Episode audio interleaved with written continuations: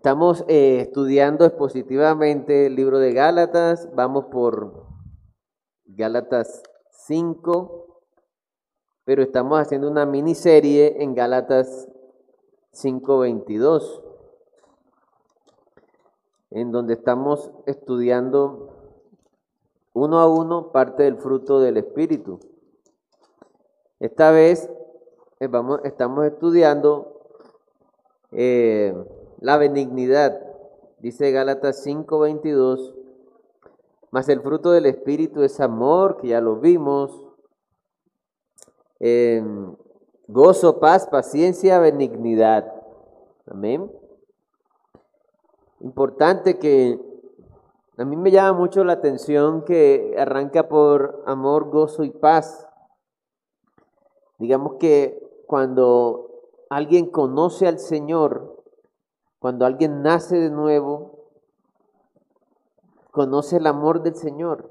Yo puedo decir, por ejemplo, que yo no conocía el amor antes de conocer al Señor y yo tenía una familia, tengo una familia todavía, gracias a Dios, y amigos y todo, pero yo no conocía el amor y la diferencia es del cielo a la tierra o de hablar de un cadáver a una persona viva, así, de marcada es la diferencia, de, oscuro a claro. Cuando conocí al Señor, yo puedo decir que empecé a vivir realmente y que conocí el amor, también conocí el gozo y la paz. Es lo primero y es lo que el fruto que se experimenta en la relación con el Señor. Luego vemos que está la paciencia, que tiene que ver también con nuestra relación con el Señor, pero también hacia los demás. Luego viene la benignidad, que ya se enfoca más hacia los demás. Pero es un solo fruto, ¿verdad? Entonces, eh, al mensaje quise darle un título. Título le puse La benignidad, la benignidad es desde el corazón. La benignidad es desde el corazón. O sea, es algo que está, que viene desde el corazón. No es algo exterior, pues. Pero ¿qué es la benignidad? Bíblicamente la benignidad es esa predisposición o actitud a querer hacer el bien a los demás. ¿Sí? Es esa amabilidad, esa eh, es abrir el corazón, es estar predispuesto a abrir el corazón a los demás, es contraria a la indiferencia, al individualismo, a la hipocresía. Tiene que ver con extender misericordia, tiene que ver con entender que también fuimos enemigos de Dios y no tenemos por qué pagar mal por mal al otro cuando recibimos bien a pesar de que aún hacemos cosas malas. La benignidad es esa actitud de, ser amable, de ser útil, mostrarse útil a, los demás, de estar pensando en, en el prójimo. Y por esa razón es tan importante congregarse, hermano. Hoy vemos bastantes sillas vacías. Sé que muchos nos escuchan por, por los medios de comunicación, por las redes. Pero como vamos a ver ahorita, hermanos, una evidencia de que estamos dormidos o fríos, espiritualmente hablando, es que no nos congregamos. Es que nos da lo mismo escucharnos, escuchar un, un mensaje por, por Facebook o por YouTube que venir acá. ¿Por qué? Porque estamos pensando solo en nosotros, lo que me interesa de eso es el mensaje y chao, me voy no me importan los demás. Hoy en día, ahorita con esta situación de Sandra podemos evidenciar eso. ¿Sí? Ustedes no saben, uno no sabe las necesidades que tiene el otro. ¿Y por qué entonces cuando venimos acá estamos solamente pensando en nuestra agenda diaria, y no pensamos en el otro. Esto es difícil de entender y de vivir para alguien que no conoce del Señor. Entonces, como primer punto, tengo la benignidad viene de Dios. No, no la generamos nosotros. La benignidad viene de Dios y nos lleva a Dios. Vamos a mirar el Salmo 69, verso 16.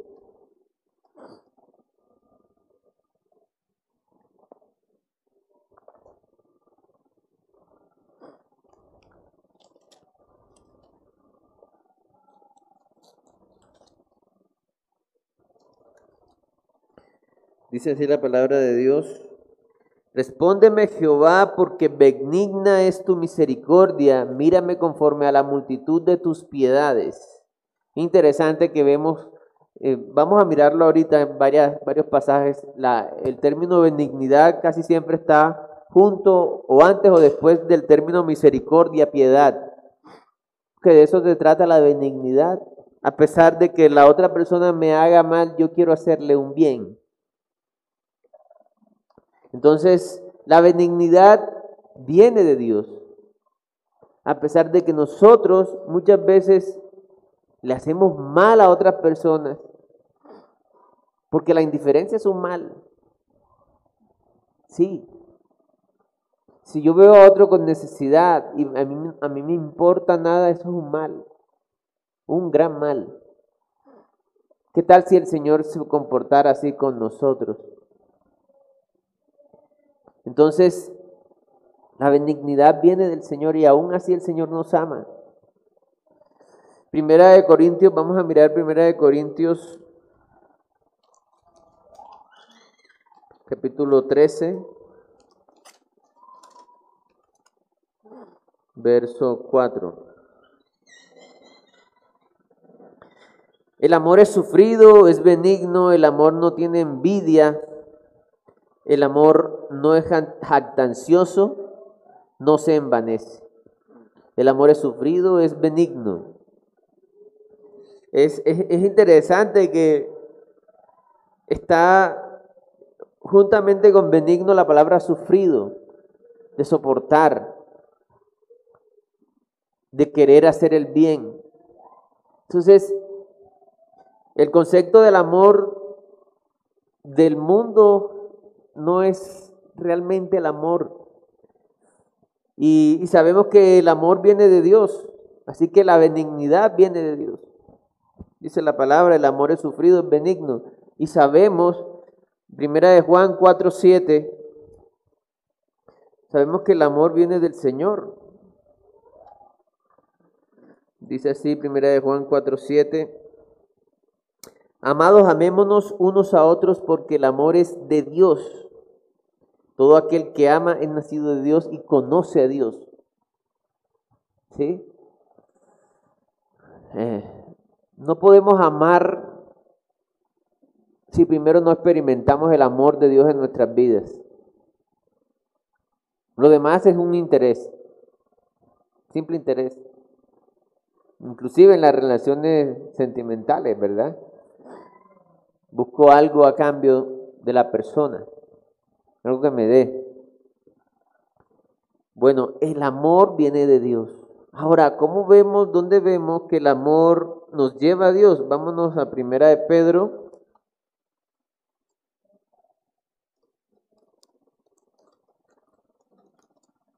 Primera de Pedro 2, del 1 al 3. Dice así, eh, ah, no estoy aquí en segunda, qué pena. Desechando pues toda malicia, todo engaño, hipocresía, envidias y todas las detracciones, desead como niño recién nacido la leche espiritual no adulterada, para que por ella crezcáis para salvación, si es que habéis gustado la benignidad del Señor. En otras palabras, yo no puedo desechar la malicia, el engaño, la hipocresía, la envidia, y no puedo desear como niño la leche espiritual si primero no he conocido la benignidad del Señor. No se puede. No hay en, en el mundo las únicas personas que pueden ejercer o vivir esta benignidad son los que han conocido del Señor. Hoy vemos muchos actos de bondad, pero el ser humano que hace actos de bondad que no está en el Señor, actos buenos, siempre lleva un interés. Puede ser que quiera un reconocimiento o puede ser que quiera enorgullecerse a sí mismo o quiere un favor delante de Dios. Entonces vemos muchos seres humanos que dicen yo soy buena persona y sus argumentos son, es que yo a los inmigrantes que vienen de Venezuela siempre les doy. Entonces, se empiezan a llenar de, de todas estas cosas, ¿verdad? Entonces concluyo que yo soy buena persona. Otra palabra, me merezco el cielo. ¿Sí ve? Se enorgullece. Esos son los actos de bondad que el mundo dice. Pero la benignidad del Señor no, no busca nada a cambio. Ahora, vamos a mirar Romanos 2.4.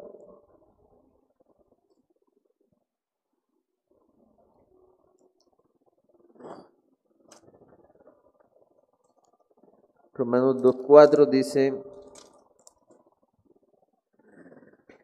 o menospreciáis la riqueza de, la, de su benignidad, hablando del Señor, paciencia y longanimidad, ignorando que su benignidad te guía al arrepentimiento. La benignidad del Señor nos lleva al Señor. No, no es que nosotros le hayamos amado a Él primero. No es que, no es que el, ser humano se levantó y bueno, hoy voy a ser buena persona. Eso es imposible para, para el ser humano. No, hoy yo voy a ser, eh, voy a agradarle a Dios porque sí, porque yo soy bueno. Eso es imposible para el ser humano. Eso solo es una obra del Señor en el corazón a través de su Espíritu Santo. Y la, esa misma benignidad es la que nos lleva al Señor, nos lleva al arrepentimiento, al entender que aún siendo nosotros pecadores, Cristo murió por nosotros. Miren, nosotros realmente, la humanidad no es para que estuviera en pie. Pónganse a pensar eso. Pongámonos a pensar en eso. Si usted, voy a poner un ejemplo, si usted es un artista, y hace un cuadro, le piden un cuadro, digamos que yo soy un artista, aunque yo no sé pintar nada, pero vamos a, suponer, ¿no? Y Félix me dice, Juan Pablo, quiero que me hagas un, un cuadro de un paisaje para mi sala. Listo. Entonces yo hago el paisaje. Resulta que cuando hice el paisaje, por X o Y razón, se le hizo un punto negro en la mitad. Yo le entrego el cuadro así. ¿Qué tengo que hacer yo con el cuadro? Acabarlo. Y hablo de un solo punto negro en la mitad. Tengo que, tengo que, lo normal es que nosotros como humanidad hayamos sido quitados. Pero la benignidad de Dios lo llevó a entregar a su Hijo Jesús para crear un plan de escape que es la salvación. Un plan de escape para gente que no es buena. Porque dice la Biblia, según Romanos 3:23, por cuanto todos pecamos y estamos destituidos de la gloria de Dios. En eso sé la benignidad y la bondad del Señor. Es que lo normal es que nosotros no estuviéramos acá. Eso es lo normal. Mucha gente erróneamente y ciegamente dice, ay, ¿Y por qué Dios permite tantas cosas malas? No, la pregunta es ¿por qué Dios permite cosas buenas? ¿Por qué? No debería. Si no, echa un vistazo al mundo. Que hasta, hasta para los recursos que son para los, los más pobres o los más desválidos, se roban la plata y pasan en todos lados y no les importa. Entonces, la benignidad de Dios es incomprensible, hermanos. ¿Por qué será tan bueno Él? La benignidad de Dios nos lleva al Señor. No nos queda sino rendirnos delante de Él, sabiendo cómo, cómo el justo amó a los injustos. ¿Por qué? El justo debería de haber amado a los justos, pero el justo que es Cristo amó a los injustos que somos nosotros. Segundo punto, hermano, la benignidad, la benignidad no espera nada a cambio. Vamos a mirar Lucas capítulo 6. Verso 35.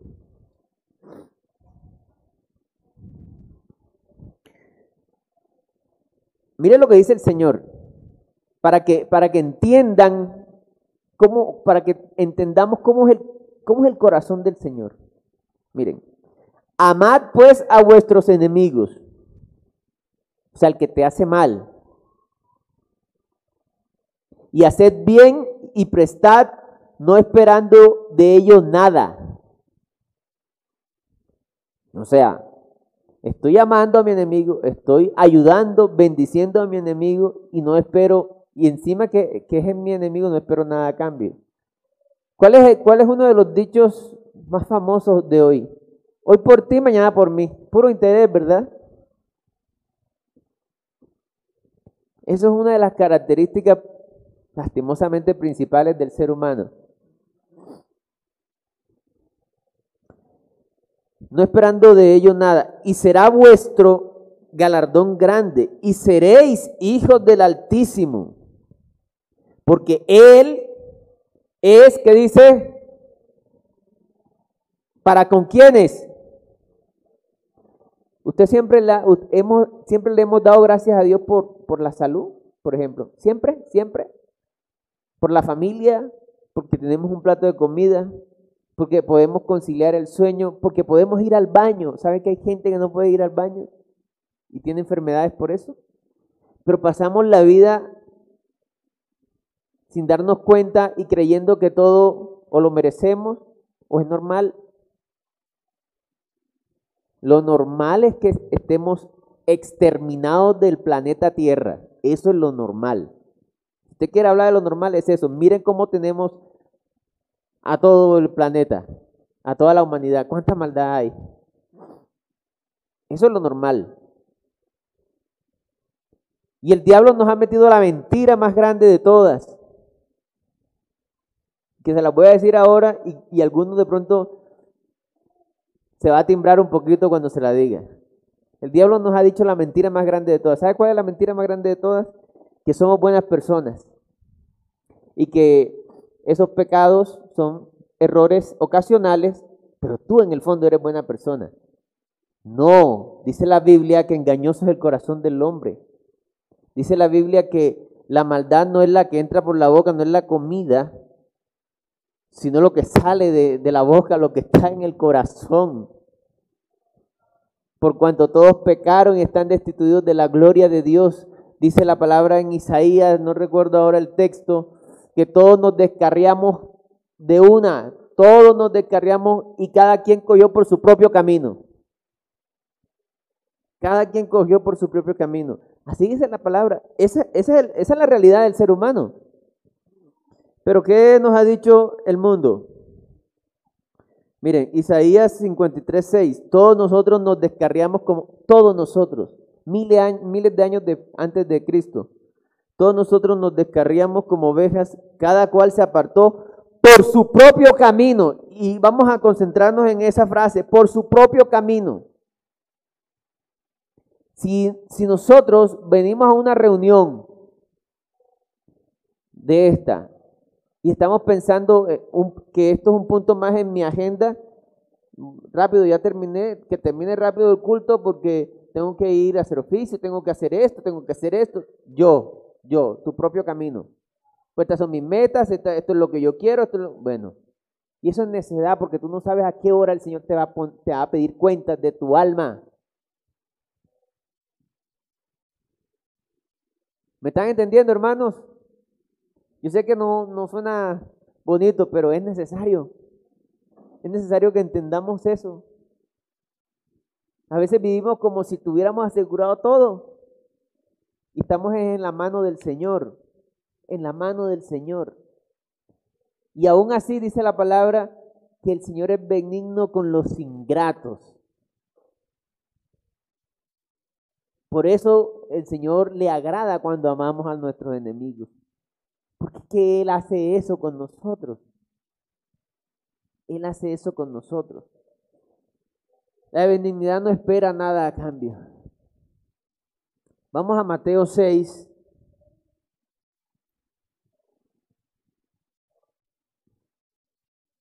Mateo 6, del 2 al 4.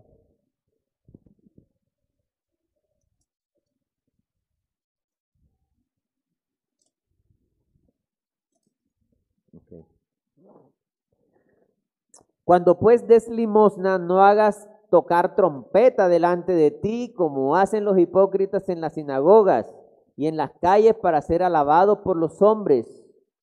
De cierto digo que ya tienen su recompensa. Mas cuando tú des limosna, no sepa tu izquierda lo que hace tu derecha, para que sea tu limosna en secreto, y tu Padre que, que ve en los secretos te recompensará en público. O sea, nosotros Mire cómo se ve el mundo. El mundo,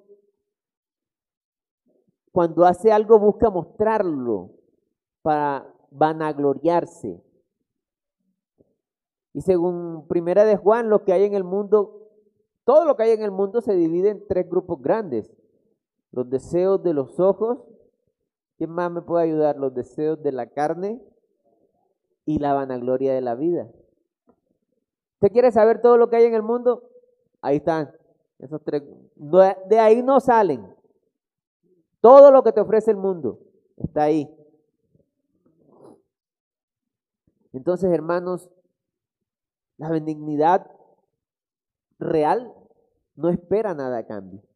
Es contraria a la indiferencia, al individualismo, al egocentrismo, a la hipocresía. Es contrario a esto. Pero esto no lo podemos vivir, hermanos, a fuerza de voluntad. Esto no es que yo voy a decidir ser, esto no funciona así. No funciona así, hermanos. Vamos a ir a, a Santiago 3:17.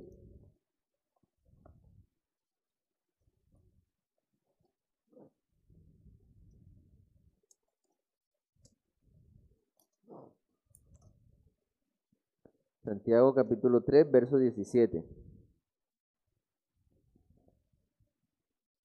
Pero la sabiduría que es de dónde? ¿Qué dice la palabra? O sea, que viene de Dios. Listo. Pero la sabiduría que es de lo alto es primeramente pura, o sea, no tiene interés, no tiene doblez, es sincera. Después pacífica, amable, benigna, llena de, misericordia y de buenos frutos, sin incertidumbre ni hipocresía. La benignidad no es hipócrita. ¿Qué es hipócrita? Que lo hago para sentirme orgulloso. Lo hago para ganar un favor. Lo hago para que otros me miren. Y eso es lo que hay en el mundo pongámonos a analizar cuál es el motivo por el cual tú haces todas las cosas que haces. Voy a decirlo de esta forma, me le voy a meter más al rancho, si me lo permiten. ¿Por qué viniste tú hoy acá? ¿O por qué vienes a una iglesia? A buscar a Dios es la respuesta que todo el mundo dice, ¿verdad? Pero a veces la respuesta real es porque toca, no es que tengo que, hay que ir. O sea, como cumpliendo una obra de la ley. ¿Sí? Toca, no, toca, toca, toca ir a la iglesia, sí. Como toda buena persona toca ir a la iglesia. O quizás es por figurar de alguna u otra manera. Entonces, analicémonos. ¿Cuál es el motivo por qué haces cada cosa? La benignidad no espera nada a cambio, hermanos. Ahora, hermanos, ¿cómo nosotros entonces, si no es por fuerza humana, no es en nuestras propias fuerzas, ¿cómo nosotros podemos cultivar la benignidad como tercer punto y último? Cultivando la benignidad. ¿Cómo puedo cultivar la benignidad? Vamos a mirar el mismo libro de Gálatas, nos lo, lo dice. Gálatas 5:16. Dice así la palabra de Dios. Digo pues, andad en el Espíritu. La benignidad no viene sola, no es que el pastor Felipe es benigno y yo soy gozoso, entonces los dos nos unimos y él me da un poquito de su benignidad y yo le doy un poquito de mi gozo. Así no es, así no es. El fruto viene completo y se manifiesta completo en todos los creyentes. Así que si no estamos siendo benignos, hermanos, tenemos que revisarnos si estamos primeramente en Cristo o si estamos en Cristo, si estamos siendo creyentes dormidos, que estamos comportándonos como los muertos. ¿Sí? Entonces, la benignidad viene solamente de una relación íntima con Dios. Digo pues, andad en el Espíritu. ¿Qué es andar en el Espíritu? Andar en el Espíritu es vivir rendido al Señor. ¿Qué es vivir rendido al Señor? Es menospreciar en tu mente y tu corazón todas las demás cosas y rendirte al Señor. No tomar tu propio camino, sino rendirte al Señor. Si, si, a mí, si, si viniera hoy, ahora mismo acá un policía, a arrestarme a mí, por ejemplo, y me va a someter, lo que él hace es, mm, que uno ve en las películas, pues, lo arrodillan a uno y le ponen unas esposas y queda uno rendido. ¿Qué puede hacer uno ahí? Rendido. Rendido no es, hay personas que se acercan a Dios y se autocondenan o autoflagelan, ¿sí? Entonces van a Dios, Señor, eh, ahora yo, entonces se castigan. Yo no, yo voy a dejar de ir a la iglesia, no voy a la iglesia sino hasta que yo haga esto, esto y lo otro. Si el Señor vino fue por pecadores. Es que cuando componga mi vida, eso es orgullo. Eso es confiar en ti mismo. Eso no es rendirse. Rendirse es no tomar la rienda de tu vida. Cuando, cuando la persona que viene acá y me arresta, yo quedé listo. ¿Me entiendes? Me lleva para donde la persona quiera que me lleve. Y yo solamente me queda confiar. Eso es rendirse, eso es andar en el Espíritu. Entonces, ¿Cómo podemos nosotros experimentar la benignidad o el fruto del Espíritu en general? Andando en el Espíritu Santo. Andad en el Espíritu. Vamos a mirar a Filipenses 2, ahí cerquita de, después de Efesios. Filipenses 2, del este, este texto me gusta mucho. Del 12 al 15. Por tanto, amados míos, como siempre habéis obedecido, no como en mi presencia solamente, sino mucho más ahora en mi ausencia, ocupaos en vuestra salvación con temor y temblor, porque Dios es el que en vosotros, ¿quién es el que produce el querer como el hacer? ¿Quién? Porque Dios, no yo, Dios es el que en vosotros produce así el querer como, en, como el hacer por su buena voluntad. Por eso es que debemos de andar en el Espíritu. ¿Cómo yo voy a, experimentar que Dios produce en, en mí el querer como el hacer si no tengo comunión con el Señor? Si mi oración en la mañana o en la noche o a la hora que lo haga es un punto más en mi agenda. Ya oré. Ay, por fin. Ya puedo hacer lo demás como, como marcando tarjeta, ¿no? Imagínense una relación así. ¿Sí? Yo sé que esto les ha pasado a muchos. A veces usted va a hablar con alguien y le va a contar cosas. Y en un momento usted siente que esa persona está en todos lados menos ahí al lado suyo. Que está haciendo el, protocolo de escucharlo. ¿Cómo, ¿Cómo te sientes? ¿Cómo nos sentimos ahí? Dígame la verdad, ¿cómo nos sentimos? Cuando sabemos que el otro no le importa, tiene otras cosas en su mente. ¿Nos sentimos bien o mal? ¿Nos sentimos bien o mal? Mal. Ahora, si nosotros con unas cuantas expresiones faciales, cuando estoy al lado de una persona, me doy cuenta si la persona tiene interés en mí, ahora imagínense el Señor, que conoce el corazón, cuando vamos a Él y estamos pensando en la deuda que tengo que pagar, en, cómo es, en los problemas que tengo que resolver, en las cosas que tengo que hacer, en el oficio que tengo que hacer. Y estoy pensando en eso y estoy repitiendo como el oro lo, lo mismo que el oro todos los días. Porque toca. Eso no es buscar al Señor. Eso es repetir como el oro y en tu corazón estás pensando en otras cosas. Y eso es necedad, porque tú no sabes hasta cuándo te tendrá el Señor. Entonces, ¿por qué no valoramos esos tiempos con el Señor? Queremos ver el fruto del Espíritu, andemos en el Espíritu. ¿Cómo se anda en el Espíritu? Rindiéndonos al Señor. Amén. ¿Me están entendiendo, hermanos? Ok. Entonces, ¿qué dice Efesios 4:32? Vamos a mirar a Efesios, ahí está cerquita. Dice, Antes sed benignos unos con otros, misericordiosos, perdonándoos unos a otros, como Dios también os perdonó a vosotros en Cristo. Es el Señor quien produce en nosotros el ser benignos cuando podemos experimentar su benignidad en nosotros. Antes sed benignos unos con otros. miren que siempre, benignidad casi siempre está eh, ligada con misericordia. Casi siempre en los textos que estuve estudiando, benignidad está por ahí, misericordia, misericordia, misericordia. Pero no podemos tener esto si primero no experimentamos la benignidad del Señor.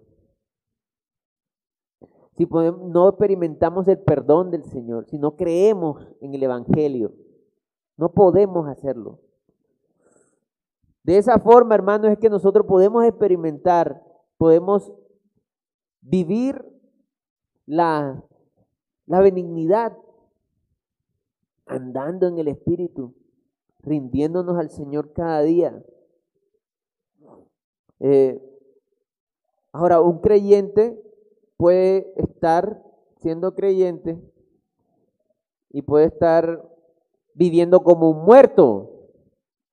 ¿Cómo así un muerto? Un no creyente a mí me causa, o sea, a mí me parece muy diciente cuando la palabra y el mismo Señor Jesús diferencia a los creyentes de los no creyentes entre vivos y muertos.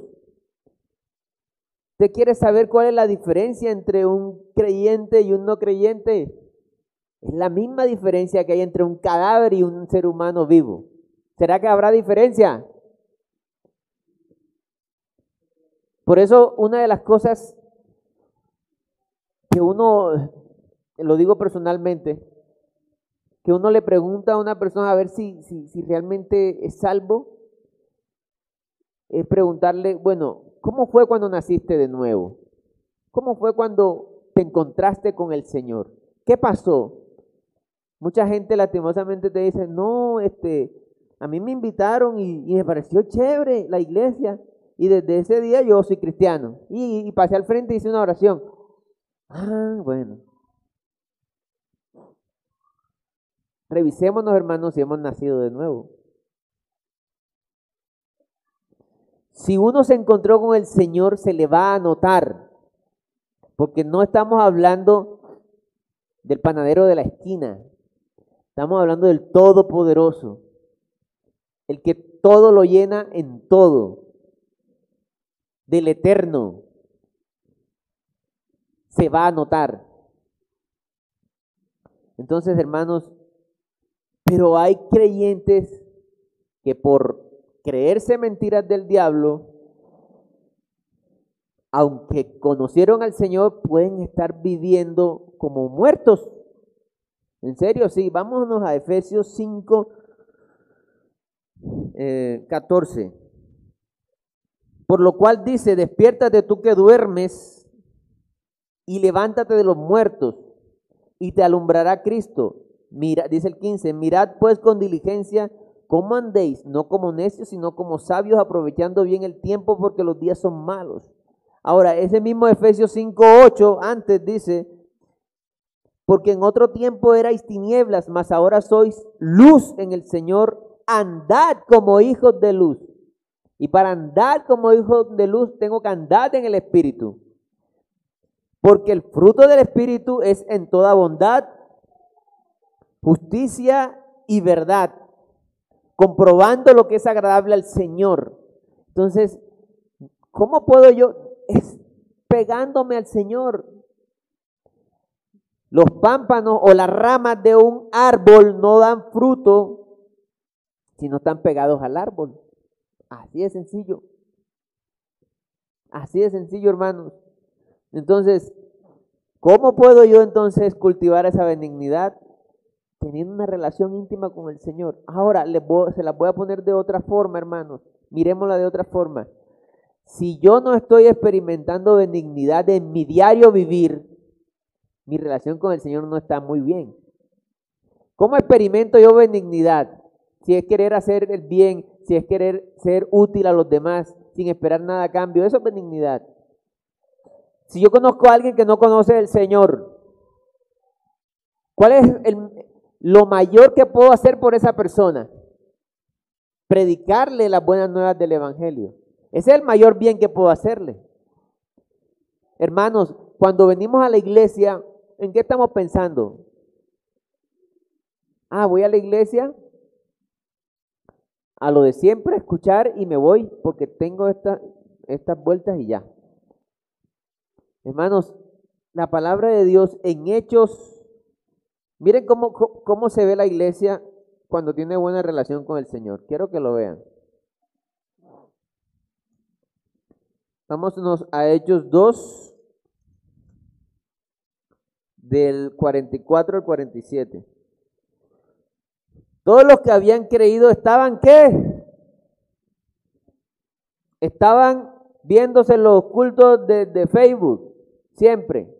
No digo que eso sea malo. Puede que en, X o Y circunstancias toque, pero el creyente debe anhelar estar juntos. Voy a repetir, todos los que habían creído estaban qué? ¿Estaban qué? Juntos. Estén conmigo para que se despierten. Y tenían en común y tenían en común todas las cosas y vendían sus propiedades y sus bienes y, y lo repartían a todos según la necesidad de cada uno.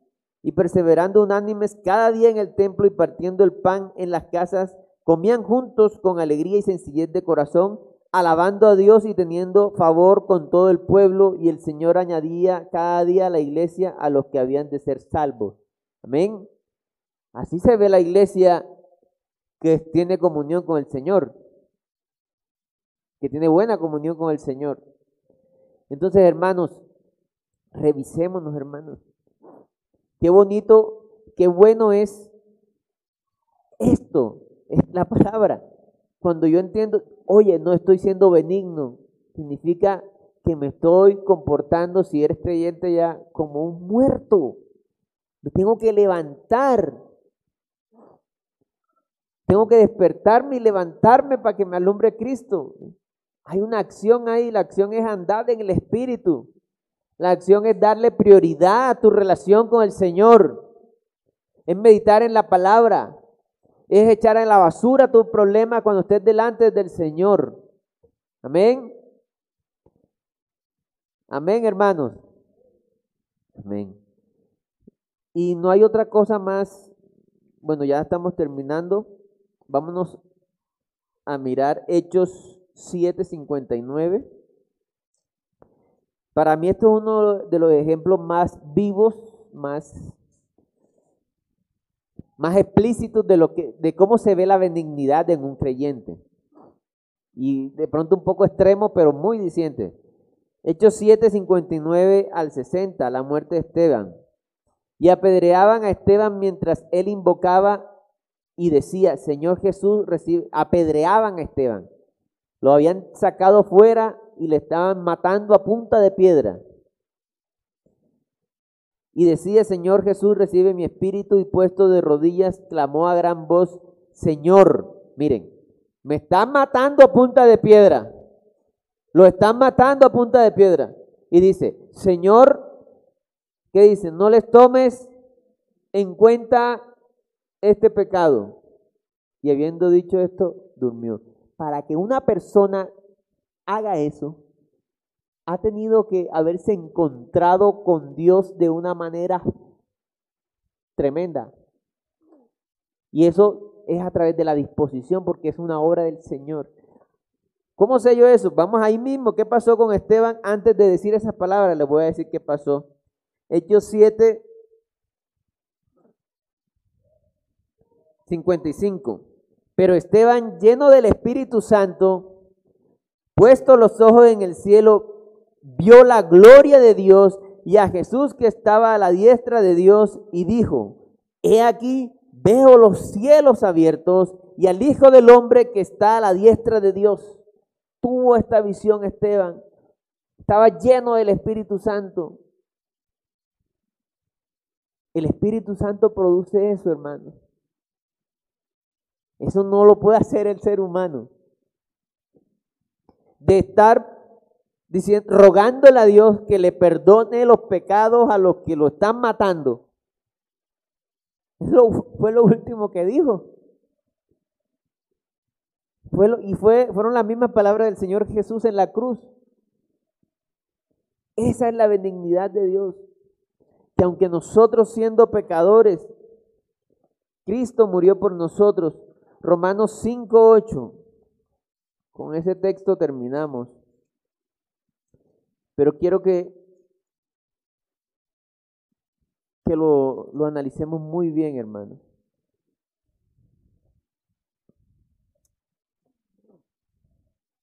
Romanos 5.8.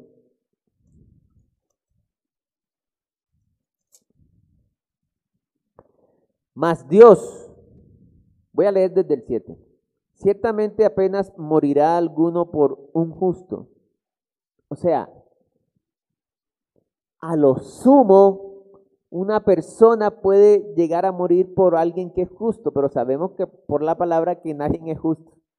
Ciertamente apenas morirá alguno por un justo. Con todo, pudiera ser que alguno osara morir por el bueno. Mas Dios muestra su amor para con nosotros en que siendo aún pecadores, en que después de haber dejado los pecados, no dice eso, en que siendo aún pecadores, estando aún pecando, voy a decirlo así, mas Dios muestra su amor para con nosotros en que estando aún pecando, Cristo murió por nosotros. Amén. Ese es el amor del Señor. Ahora, tú que me escuchas por primera vez, la respuesta de por qué tu vida es vacía y por qué tienes esos tiempos de, depresión, de vacío, de inconformidad, que nada te sacia, haces algo que te da placer, te, miras un programa que te da placer, consumes algo que te da placer, se acabó el placer y quieres otro placer y no te sacias, E, ese vacío dentro es porque estás muerto espiritualmente. dice la palabra que Cristo es el camino, la verdad y la vida. Y créanme, creer en el Señor Jesús es la diferencia entre un cadáver y un ser vivo. Si nosotros ponemos nuestra confianza en que el Señor Jesús, a pesar de que yo, de que somos pecadores, Él tomó todo ese pecado, se lo puso encima como si fuera de Él mismo y fue a pagar por nosotros en la cruz para que para que nosotros nos pongamos en sus limpios zapatos y Él se haya puesto en nuestros sucios zapatos. zapatos. Cristo se puso en nuestros inmundos zapatos a pagar y a tomar nuestro lugar para que nosotros nos pongamos en sus limpios zapatos y Dios nos reciba como a hijos. Esa es la salvación, hermanos. Ese es el plan de Dios. Pura gracia, puro amor, pura benignidad. Pero necesitas creerlo. Creerlo. ¿Por qué necesito creerlo? Si yo le voy a regalar, esto algunos saben, yo siempre hago este ejemplo. Si yo le voy a regalar, por ejemplo, este celular al pastor Félix, pastor, este celular se lo voy a regalar con mucho amor. Pero viene alguien, viene John Didier y le dice, pastor, no le crea, eso se lo robaron. Si usted sale con ese celular por allá, van y lo apuñalan. No le reciba ese celular. Entonces, él va a recibir o rechazar de acuerdo a lo que crea. Nosotros recibimos al Señor si creemos en su palabra, si creemos, no podemos recibir un regalo si no es a través de la fe. Dice Juan 3:16, porque de tal manera amó Dios al mundo que ha dado a su único Hijo, para que todo aquel que en Él crea no se pierda, mas tenga vida eterna. Y a todos los que le recibieron, a los que creen en su nombre, les dio el derecho de ser hechos hijos de Dios. Estos no vendrán a condenación, a todos los que le recibieron. Para recibir necesito creer porque yo en lo que no confíe, en lo que no crea, no lo recibo. ¿Me están entendiendo? Por eso necesitamos creer, por más regalo que sea, porque está libre albedrío. Si no lo crees, no lo recibes. La invitación es a que te acerques al Señor, aunque tu fe sea chiquita. Hay, varios pasajes donde, en un pasaje el, Señor le dice a un, señor, a, un señor que estaba buscando que le sanaran a, su hijo a su hija, y el Señor le dice, si crees, y, y el hombre dijo, creo, ayuda a mi incredulidad. O sea, no importa, el Señor conoce, pero sé sincero y acércate. Acércate, ten la expectativa, cree, cree. Amén. Vamos a orar. Señor, yo te doy gracias por esta tu palabra, Señor. Ayúdanos a examinarnos, Señor, si nuestra relación contigo no está bien. El que no estemos teniendo benignidad, Señor en el corazón hacia todos los que nos rodean es una señal de que no, Señor, no está nuestra relación bien contigo, Señor. Porque cuando somos llenos de ti, Señor, de nosotros sale, Señor.